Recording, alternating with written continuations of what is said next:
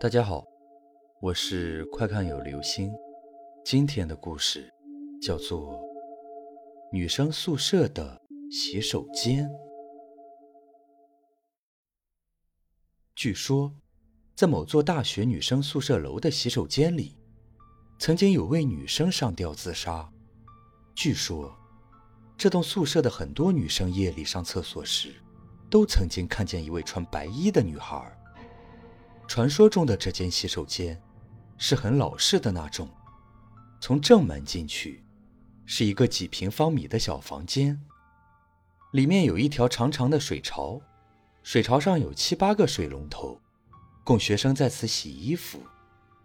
小房间侧面开了一个小门，小门内是公共厕所，一共有六个蹲位，分布在厕所的两边，全部由水泥砌成。敞着口，没有独立的门。这天夜里，某间寝室的一名女生突然内急，又害怕洗手间的传闻，不敢上厕所，在床上辗转许久，终于不能忍受，下了床，一个人慢慢的朝洗手间走来。洗手间内的灯光十分微弱，而厕所里的灯，则早已坏掉，一直没有修好。这女生走进洗手间，心里已经有点忐忑不安。在走到厕所门口时，只见里面一片漆黑，什么也看不见。她在门口站了一阵，犹豫许久，终于还是生理需求战胜了恐惧心理，走了进去。厕所里虽然没有灯，但是她对这里非常熟悉，便很自然地走上了右边第二个位置。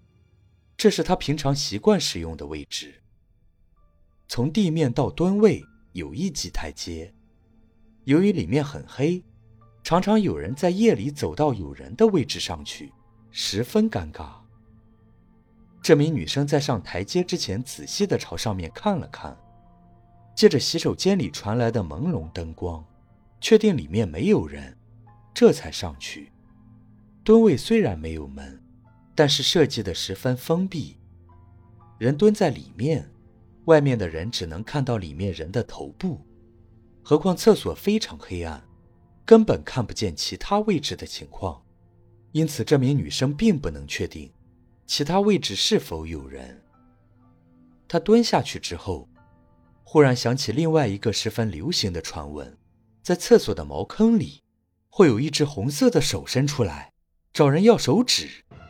他本不应该在这个时候想起这个故事，但是人的心里就是这么奇怪。他越是害怕，就越是忍不住要想。然后他立刻低头，朝茅坑里看去。这厕所非常老实，茅坑依然是水泥砌成，并非是冲水马桶。还好里面并没有红色的手伸出来。他为了不害怕，便朝他所在位置的外面看去。想看到一点洗手间传来的灯，获得一点安慰，这样朝外一看，他最先看到的，自然就是对面的位置。对面位置的情形，让他的心猛地一跳，全身刹那间蹦出了冷汗。那里，从那个位置里面，弯弯曲曲地拖出了一道雪白的衣裙，一路拖下来，沿着台阶，铺成了流水般优美的形状。极其华美自然，这女生立刻忘记了茅坑里的手的传闻，转而想起关于这个洗手间里吊死的女生的事情。她紧紧盯着那副衣裙，想确定究竟是否自己看错了。那衣裙不仅纹理清晰可辨，起伏之间质感分明，显然绝不是看错。冷静，世界上肯定没有鬼。她拼命地安慰自己。然后他推测可能是对面有位女生上厕所，然而这里存在几个问题：如果对面确实有人，为何这衣裙一直动也不动？为何在他进来时，那人连个招呼也不打？女生们胆子都是很小的，深夜上厕所能够碰见同伴，绝对是要打招呼说话以壮胆色的。还有，如果对面有人。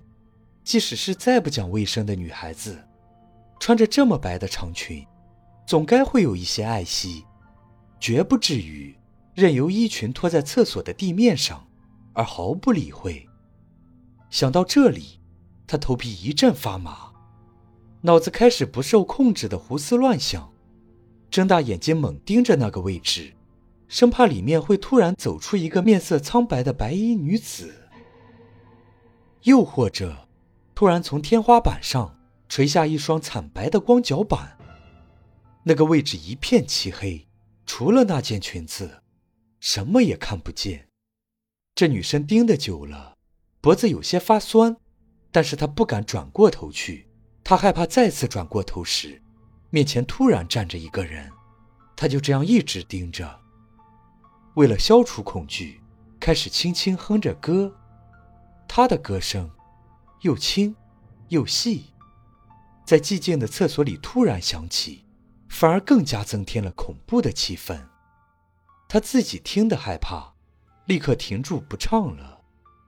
厕所又重新恢复安静，而对面的位置一点反应也没有，这使他更加肯定，那里面绝对没有人。终于解决完生理问题，他慢慢的站起来，目光一刻也没有离开那衣裙。当他完全站直的一刹那。那衣裙突然消失了，地面上漆黑一片，什么也没有。他吓得几乎要立刻离开。但是，他又是个绝对不相信鬼神之说的人。一个人可以不信鬼，却总免不了会怕鬼。人心就是这么矛盾。他不能接受这厕所真的有鬼的事情。他呆立了几秒钟，又原地蹲了下去。那衣裙又出现了，形状丝毫未变，似乎没有经过大脑思考。那一瞬间，不知从何而来的勇气，他飞快地从上面走下来，走到对面位之前，探头朝里望，里面空空的，没有人，也没有鬼。而那副衣裙，自从他走下他的位置后，便再也没有出现。他在对面蹲位前寻找许久。地面上除了湿漉漉的水，再也没有别的东西。他的勇气已经差不多消耗尽了，只是他明白，如果今夜不弄清楚这件事，他恐怕以后再也不敢上厕所了。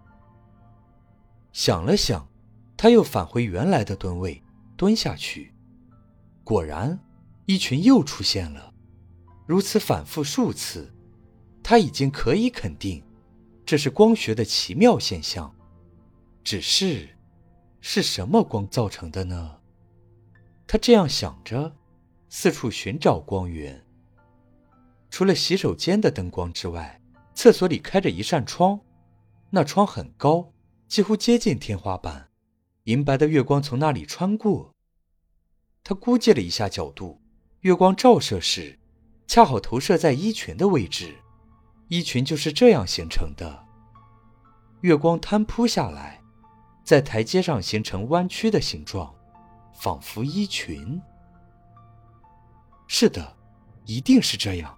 只是月光为何会有这样的质感？为何有了月光，厕所里还是那么黑暗，什么也看不清楚呢？这女生还有诸多疑问，但是她强迫自己接受了这个想法，匆匆离开了厕所。走在走廊里，被冷风一吹，他突然想起一件事，最后的胆量在刹那间崩溃。他迈开大步狂奔回寝室，整栋楼都能听见他噼里啪啦的脚步声。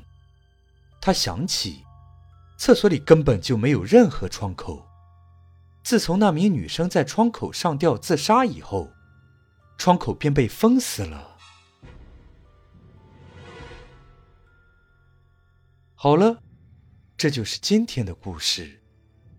女生宿舍的洗手间。